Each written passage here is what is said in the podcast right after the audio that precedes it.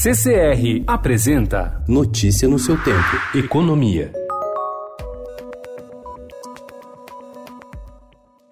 O governo federal já precisou desembolsar 7,15 bilhões de reais neste ano para cobrir calotes de estados e municípios em dívidas bancárias que tinham garantias da própria União. O valor acumulado até novembro supera com folga os 4,8 bilhões de reais em débitos honrados pelo Tesouro Nacional em todo o ano passado. O presidente Jair Bolsonaro reconheceu ontem que o preço do combustível está alto no Brasil e afirmou que o governo está tentando reagir ao quebrar monopólios. Na refinaria, o preço está lá embaixo.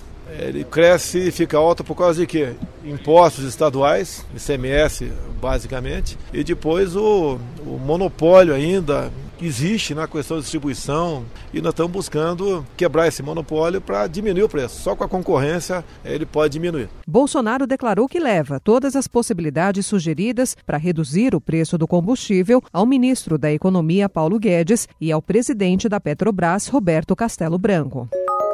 A Eletrobras e a estatal paraguaia Ande fecharam um acordo sobre a compra de energia elétrica entre Brasil e Paraguai gerada pela usina hidrelétrica binacional de Itaipu de 14 mil megawatts. Pelas novas regras, a companhia paraguaia terá de elevar em 42,5% o volume de energia adquirida da usina até 2022. Esse aumento gradual permitirá que a compra se aproxime do consumo de fato do país vizinho.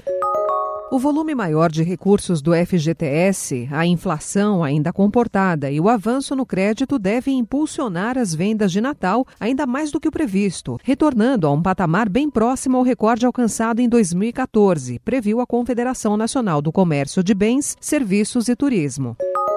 O grupo JHSF inaugurou ontem o primeiro aeroporto privado voltado à aviação executiva do Brasil, no município de São Roque, em São Paulo, a cerca de 60 quilômetros da capital. O São Paulo Catarina Aeroporto, às margens da rodovia Castelo Branco, tem capacidade para 200 mil pousos e decolagens domésticos e internacionais por ano.